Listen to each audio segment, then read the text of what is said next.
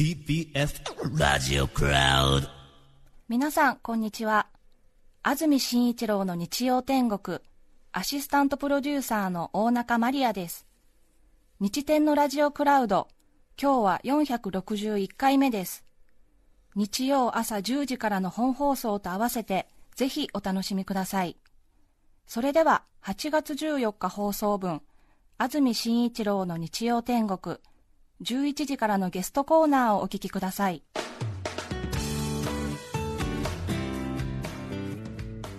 それでは今日のゲストです動物ライター江口恵里さんですおはようございますおはようございます。よろしくお願いしますお願いします。江口さんは昨年の1月以来ということで1年7ヶ月ぶりということで高崎山の猿ベンツの話をしてくださいましてそうでしたそうでねし。たね。ええねえもうあの30分で高崎山の話に相当何か詳しく。くわいや興味が出て、あれ以来私延べ40人ぐらいの人に高崎山のベンツについて本当ですか。語り聞かせましたしました。ええ、拡散しましたね、口頭でですけど、すみません、え施設スポークスマンみたいな。えすみません、いろいろ、ごめんなさい、なんかありがとうございます。自分が知ってるかのような口ぶりで、見てきたかのよ見うてきたな。かのようにそれ、に私も同じなんですよ。あのベンツには私は会ったことがあるわけではないので、あそうですよね、ええあの行方不明になっなたっってから。てからですよね、はい調べたのえで、えままるで私が10年間追ってきたかのように話してましたけれども実はそんなにはあの知らないというかいえい知えってはいるんですけどいえいえそうですよね。はいええ江口恵里さんですが1973年昭和48年生まれ東京都のご出身出版社勤務を経2005年からフリーランスの編集者ライターへボノボやミーアキャット高崎山のベンツなど動物に関する著書を多く手掛けられています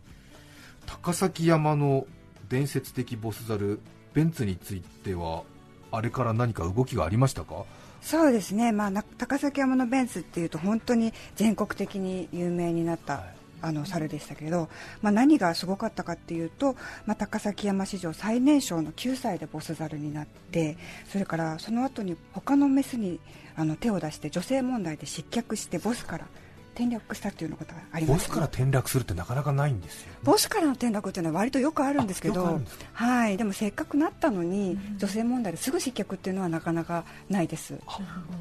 いでえっと、最下位になっちゃうんですね、そうすると転落して、はいあの他の群れに移籍しなきゃいけなくなっちゃうんで、雑巾掛けから始めて、ですね、はいまた十何年もかかってトップの座に上り詰めるわけですけれども、そこで、えー、と別の群れ、800匹もいる大きな群れを一人で殲滅させてしまうという武勇伝を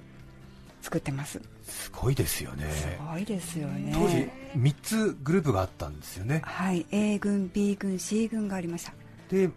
当時のベンツははい、えっ、と C 軍かな C 軍ではい十何年かけてはいボスまで上がってって、はい A 軍を解散はいさせ A た軍を壊滅に追い込みました最大派閥最大派閥はいそれがすごいですよねすごいですねものすごく血の気の多い されちゃったんですよねどうやって解散に追い込むのかって話ですけど、 うん毎日毎日あの脅しにかかっえて、えだんだんだんだん A 軍はベンツを見ただけで逃げるようになっていってある日猛烈に追いかけて雲の子のを散らすように A 軍は逃げていってしまったっていうでそれっきりその A 軍の姿を見た者はいないっていう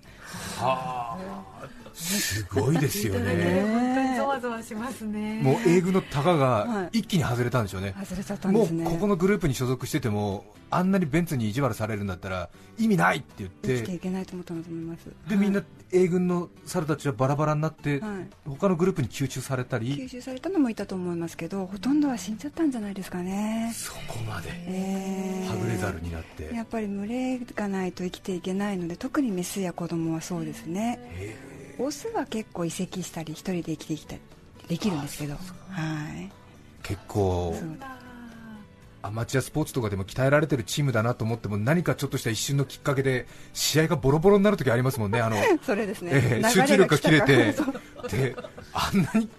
普段鍛えられてるチームなのにどうしてここの何かのきっかけであれですよねですねガタッと精神的に来てもうボロッボロになっちゃったんでしょういねきますねそういうようなことが多分起きたんだと思いますその時にでベンツは C 軍のボスに返り咲き A 軍を解散させて、で、えっと老年になって、えっと実は失踪してしまうんですけれども群れを、で失踪したボスというのは、まあ、かなりその後末後は哀れなもので、えっと仮に戻ってきたとしても絶対群れには受け入れられないんですが、えっとベンツの場合はなぜか2位のオスが寛大に迎え入れてくれてボスとして奇跡の復活を果たすっていうようなやっぱり高崎山史上初の伝説を作りましたので、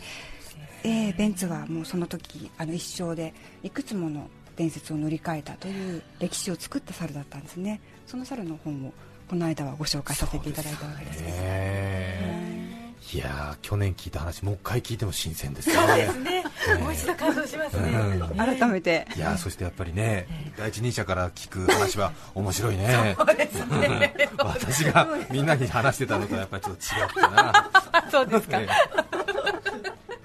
えでベンツその後行方不明になるんですよね、そうですそれでワイそのドショーでもう散々みんなどこ行ったどこ行ったって言って、はい結局見つからずうん見に、つからず高崎山ではしばらく行方不明だとはい死亡認定されるんでしたか、はい、1ヶ月姿を見ないと死亡したというふうにみなすんですねそうですで結局見つからなかったので、まあ、死亡したのであろうということで、えー、とベンツの、まあ、歴史は終わりを告げるわけですそうですね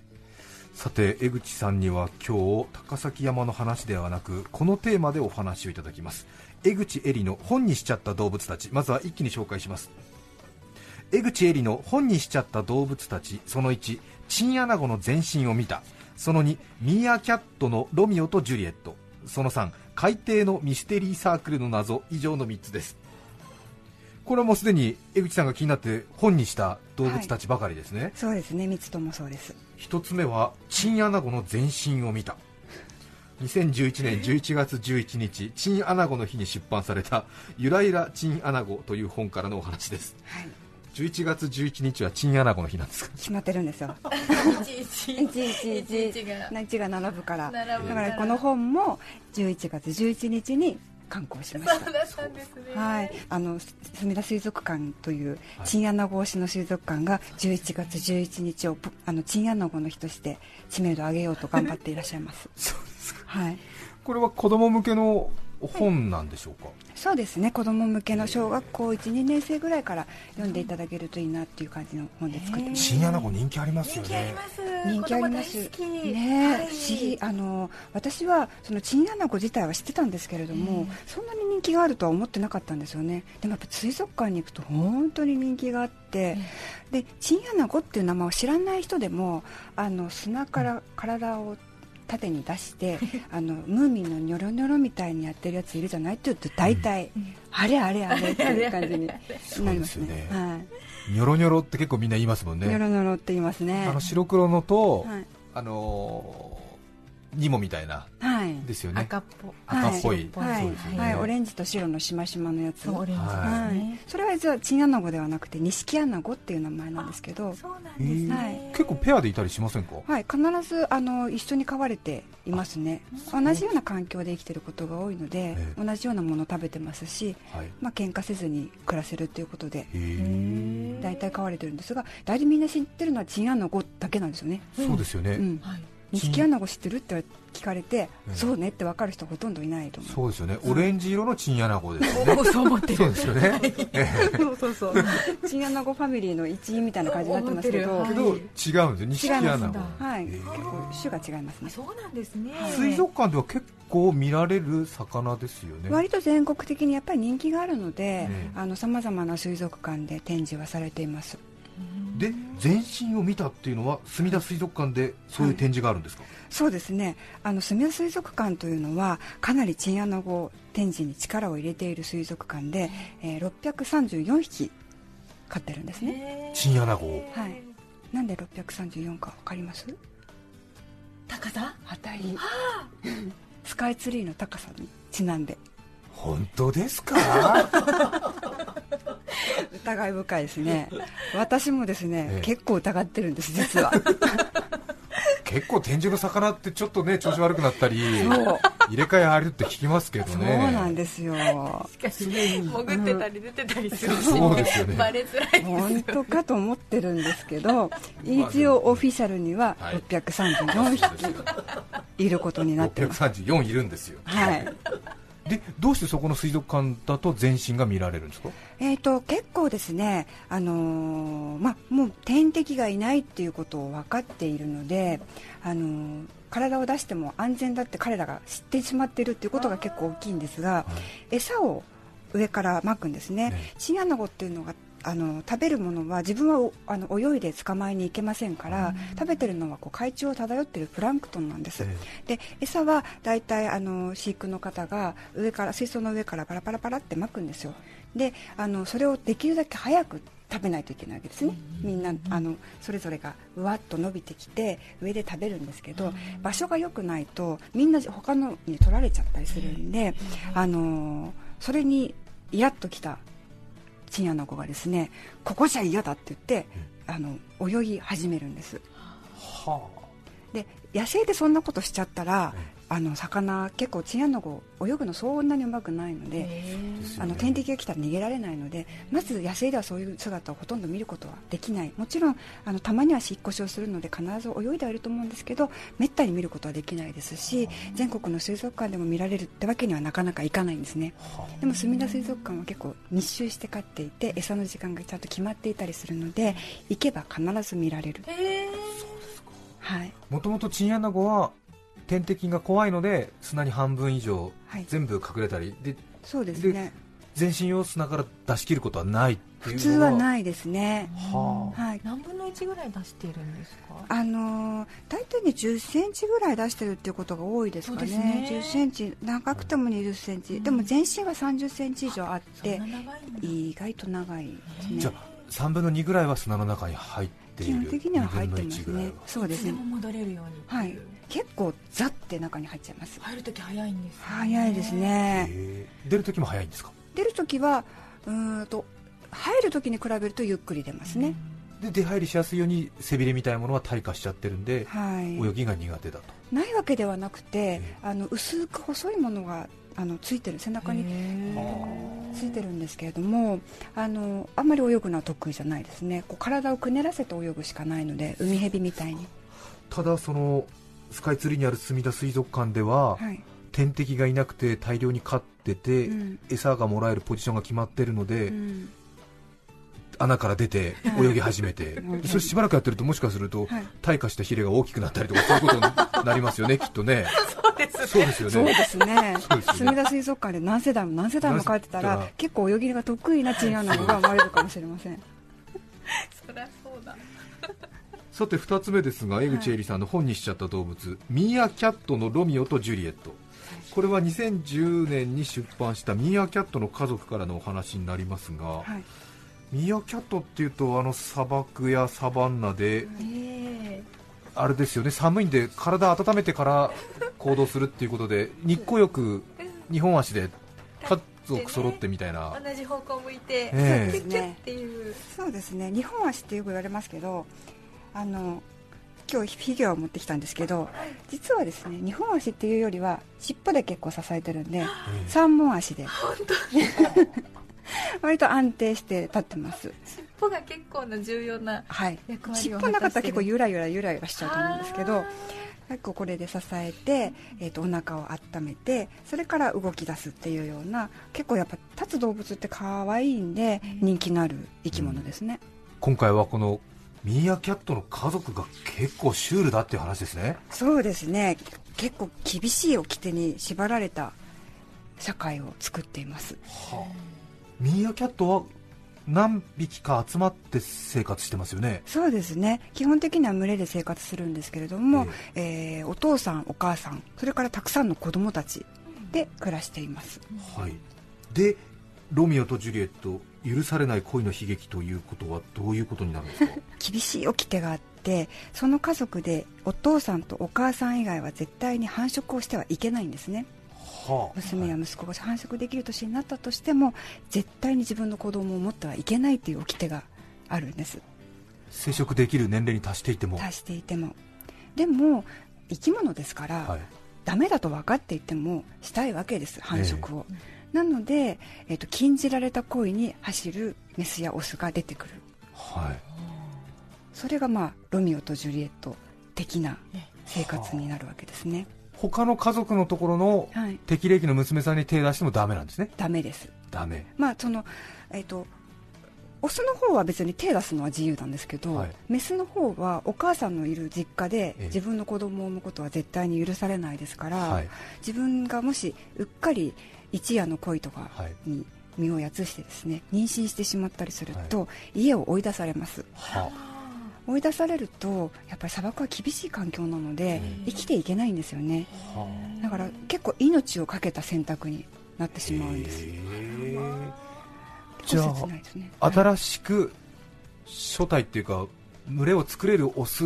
がいて初めてはいそこに嫁いでいいみたいなことになるんですそうですね、はそうですねあるいは、えー、とおものすごく大きな家族になった場合、はい30匹とかおになることもあるんですね、ええそうすると、まあ、仲間を引き連れて分裂するっていうことはできると思います、あそうですかただ縄張り争いが激しいですから、ええそうそう簡単なことではないですねメスとしては母親のもとでずっと母親が産み続ける妹や弟の世話をしながら一生を終えるかはあるいは生命の危機を超えてでも自分の家族を持つかっていうジレンマに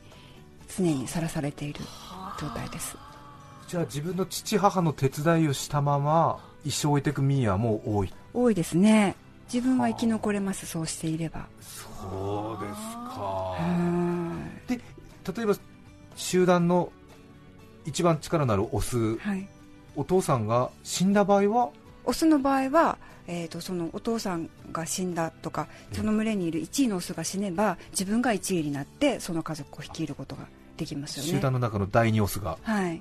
でもそれは息子ってことです息ね子がじゃあ今度は息子息子がそのままっていうことももちろんあるんですけど、えー、と大体はそういう時ってよその群れからあ来るんかですよああそこいそなそうあそこいないぞとあそう死んだぞとチャンスだぞって言って来るんですねへーでそこにいる息子たちは新しいお父さんを普通ににこやかに迎えることになっててしょうがないしょうがないな強いからね強いからよろしくっていやあのねやっぱり他の家族とはなかなか同居はできないので、ええ出ていきますあ出ねあ出ていくんですはあいー基本的にはオスは成長したら出ていきたいんですよ、そうでしょうね、はい、あの他のけあの群れの中の虫はみんな血縁なのでそうですねその群れにいても別に全然いいことないですからそうですねできれば出ていきたいんですよねでもなかなか初体を持つのは難しい難しいので、ええうあの実家にいるみたいなことになってるわけですはあさあそしておしまいは、はい江口絵理さんの本にしちゃった動物本にしちゃった動物海底のミステリーサークルの謎これは今年出版された本からの話ということですがミステリーサークルっていうのはあのナスカの地上絵みたいなはいそういうことですよねそうですね海スト底ーンにヘンジ的な、はいはい、海底にあるんですか海底に生まれますどれぐらいの大きさのものができるんですえー、と直径2メートルぐらいですねか直径2メートル、こうね大きいんですよねえちょっと海底遺跡のような感じでえはいあの海底の砂の中から浮き上がってきたレリーフのようなはい複雑な模様ですなんか湧き水でもあるのかなみたいな感じにこうそうですね綺麗な声援でできていてー複雑な山脈があのこう列をなしてえサークルを作っているというような感じでえすこの写真がそうですねはいひまわりみたいにいやこれは大きちなょ大っきなと完全に誰かやったなっていう感じですよ綺麗 ね。ですね枯山水とかのもっとこうなんていうのかうん声援本当にうんそうですね。うんうんうんでこうボコがあってうんちょっと筋を入れてあってという感じですが、こはれダイバーがいたずらするって言っても2時間ぐらいかかりそうな。いそうですねえ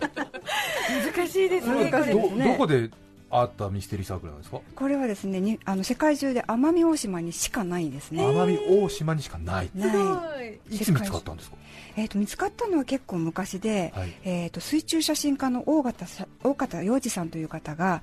1995年に初めてこのサークルを見つけたんですねででもずっとこのサークルの正体がわからないっていう期間が長く続いていました、でこれは誰が作ったんですか？これはですね結構いろんなことみんな考えたんですけど、ええ人間がやったんじゃないかとか、はいあの大きなトラクターのタイヤをギュッと押し付けたんじゃないかそとかうですそうです、うん本当にそんな感じがします、うんえでただねやっぱりサラサラの砂なので、ええそう簡単にこういうこう綺麗な浮き彫りのような模様っていうのはできないはずなんですけど、2011年だから最初の発見から16年ぐらい経った頃ですかね、はいその時に小さなフグが作ってるってことが分かったんです、小さなフグが作ってる、 これ直径2メートルもあるサークルですよね、えフグはね10センチぐらいしかないんですよ、本当に小さいですね。はいえは可愛いい。新種のフグでしたどうやるんだあろう。それはじゃあそのカメラマンの方がはい新種のフグも発見したということになる、そうですねもちろんこのサークルの周りにはいろんな生き物はいいることはいるので、はい誰がやってんだろうという感じだったと思うんですが、ええ発見した時は確かにそのフグがこの溝の間をですねえあの掘ってるのがえはあ現場に居合わせた衝そうです撃ですね 東京ミッドタウンを作ったのはこの野良猫でしたみたいなことですね まさかこの猫が作っていたとはみたいなすごいみたいなそうですねですよねサイズ感からするどとうフグが1 0センチでサークルが2メートルですから、人間がそれを作ったとすると直径3 0メートルぐらいのサークルをフリーハンドで作ってるっていうことになるんですよね。直人間が一人で直径3 0ル、うん結構あれです道具ねなしでね。道具なしで25メートルプールよりも大きいですそうですねね。向こう見えるかなぐらいの感じで本す当よですねね。それをあの全くまん定丸になる規ようにも使わずコンパスも使わ使わずずねシャベルも持ってないはしいフグは手で何か形を成形するってこともできないですよねそうですよねどうやって溝を作ってるんですかこの山と水を作る仕組みっていうのはなかなかこう単純であの面白いんですけど、は野球でトンボってありますよね、はいあれでこうずーって引くとこう筋ができますよね、その筋と山を、えー、と応用するような感じ、はえー、とフグは自分のお腹で筋を作るんです よねい、下ずっとずっすすてりなすりながら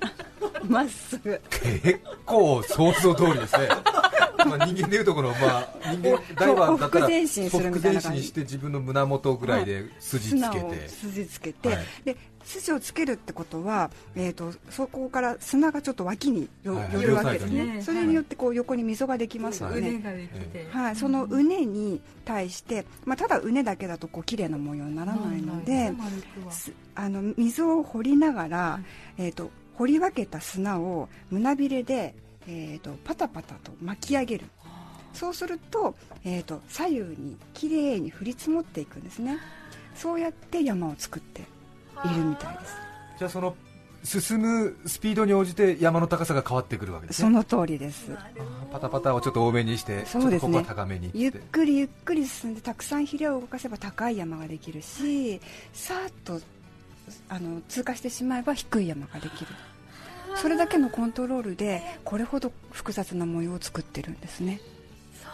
うです。あと装飾もするんですよね装飾そうです飾り付けも結構する出来上がったそのサークルが出来上がった頃になるとですね貝殻とかサンゴのかけらとかを持ってきて歯で砕いて、それを一つ一つの溝の山頂に置いていくみたいなこともししますすごいですね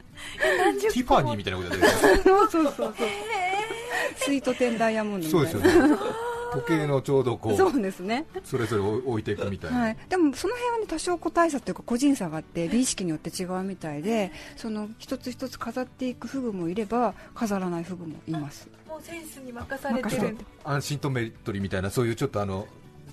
そうです ね。統一してたり統一してそうなかでっすたりね。そうですね安。心ではい。えはー、いすごいでこのフグさんたちは、はいこのフグたちはなぜこれを作るんですか、これ作るのはオスだけなんですよ。はいで、メスを呼ぶため、メスの求愛のために作っていることが分かってきました要するにクジャクの羽みたいなもんですよね、どれだけ素敵なサークルを自分が作れるかっていうことをメスにアピールして、えー、とここに来て卵を産んでくださいって呼んでるんです、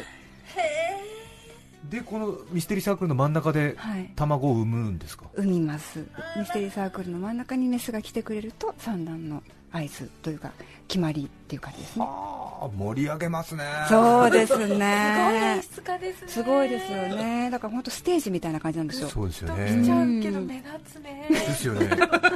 これこのフグの卵を食事にって考えてる人はこのサークルの真ん中に行けばいいわけですねこよこねにあるよってそう言でっちすゃっねてることにありますそうですね、なので、うん、と産むとメスはいなくなっちゃうんですけど、んオスはその真ん中で卵を守り続けます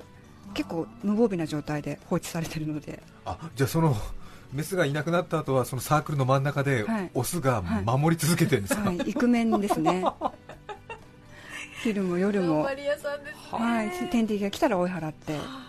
い、けなげにけなげにさあの卵を守るんですあえて目立つそんなねところを作ってですかそうなんですよへ奄美大島の海底にはこのミステリーサークル2メートルくらいのはいミステリーサークルがあっちこっちにあるんですか、そうですね結構離れたところにできたりもしますので一回潜ってこう視界にいくつもいくつも入ってくるという感じではないんですけれども、ええ何メートルか間空いてるのででも春から夏の間にはあのひっきりなしに彼らは作り続けているのでえあの見られますねえ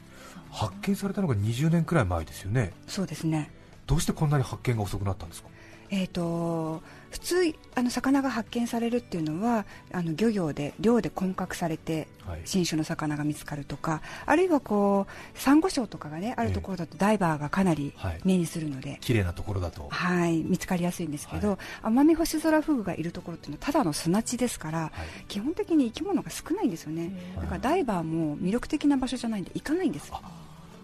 綺麗でも何でもないただの砂地が広がってて生物がいないので、はいダイバーも行かないし漁業者も行かないと行かない要するに砂漠に住んでるようなものなのではあ砂漠にはやっぱり生き物少ないですよね、えだからなかなか人が行かないんで見つからにくかったそれからちょっと深いところにあるんですねえダイビングってもうちょっと浅いところでやりますけど、あのこのサークルがあるのはあの水深30メートルぐらい20から30メートルぐらいのところなのでダイビングするって言っても結構大変だったりしそうでてすねはい、それで見つからなかったんだと思いますカメラマンの大方さんはなぜここにじゃあ潜ったんでしょ結構ね偶然みたいですねあ偶然のたまたまそのダイビングのポイントに近いところに作ったやつがいたみたいなんですよ、う、えそれを本当に偶然目にしてああ砂地にいるんだっていうことが分かって砂地を一人で探し始めたっていうのが本当のところみたいですねえでもあれですねこれだけの情報化社会なのに、カメラマンの大方さんがもしここに潜ってなかったとしたら今もこんなに面白い、はい人間にとって面白い魚が誰も知られていなかったしかも奄美大島にしかいないっていうそうなんですよ2メートルって言ったら相当大きな構造物ですよねですよね花火みたいに綺麗ですそようなんですよそんなものが世の中にあったんだっていう驚きがかなり大きかったですね京都の大徳寺とか、はい建仁寺の本当に枯山水みたいな、本当ですねですよね砂の芸術ですよねしかも水あるしっていうもうね、はい、あの京都に高大寺っていう高いに台形の台に寺っていはいうはい高大寺というて、ええあのお寺があるんですけれどもそこの枯山水はこのミステリーサークルそっくりですへえへびっくりしました丸いですえね大大はい、えぜひあの行くことがあったら見てみてくださいびっくりすると思いますどっちか真似たんじゃないかと思うので近いです奄美星空フグとはい寺奄美星空フグって言うんですね、はい、はいい、ろんなことがありますね、あ面白いですうねんそれではここで一曲お聴きいただきます神奈川県相模原市のハッピーカムカムさん53歳男性会社員の方からのリクエストですありがとうございます川村香織さんですズーどうぞ8月14日放送分、安住紳一郎の日曜天国、ゲストコーナーをお聞きいただいています。著作権使用許諾申請をしていないため、リクエスト曲は配信できません。引き続きゲストコーナーをお楽しみください。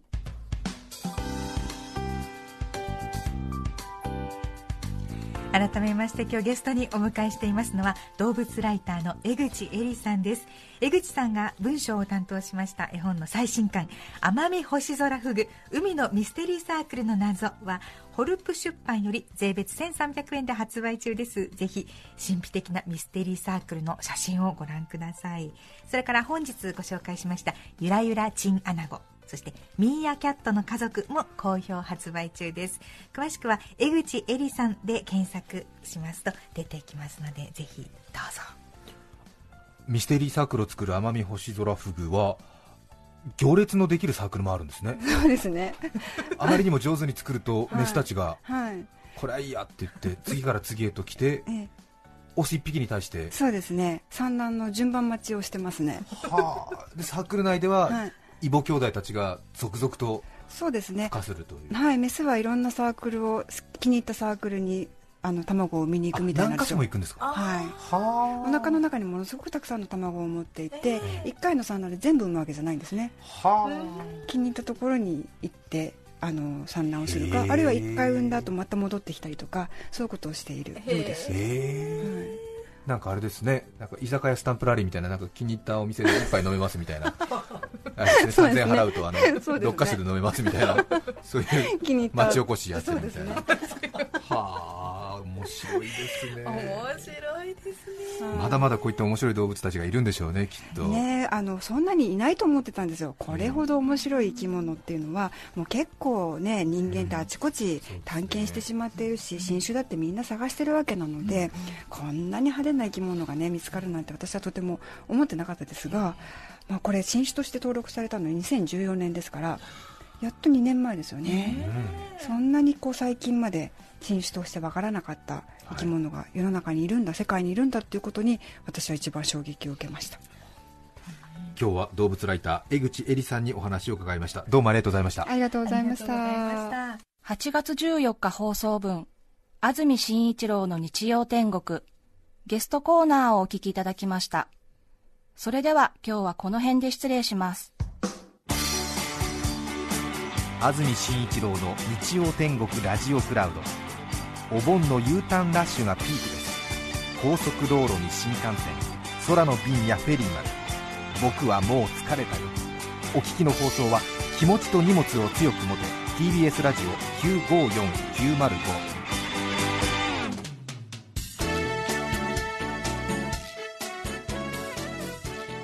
さて来週8月21日安住紳一郎の日曜天国メッセージテーマは「歴史の話」ゲストは徳川家当主徳川家広さんですそれでは来週も日曜朝10時 TBS ラジオでお会いしましょうさようなら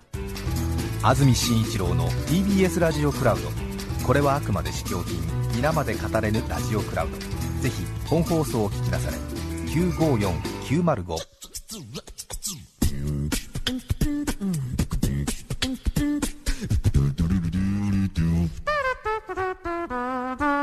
TBS Radio Cloud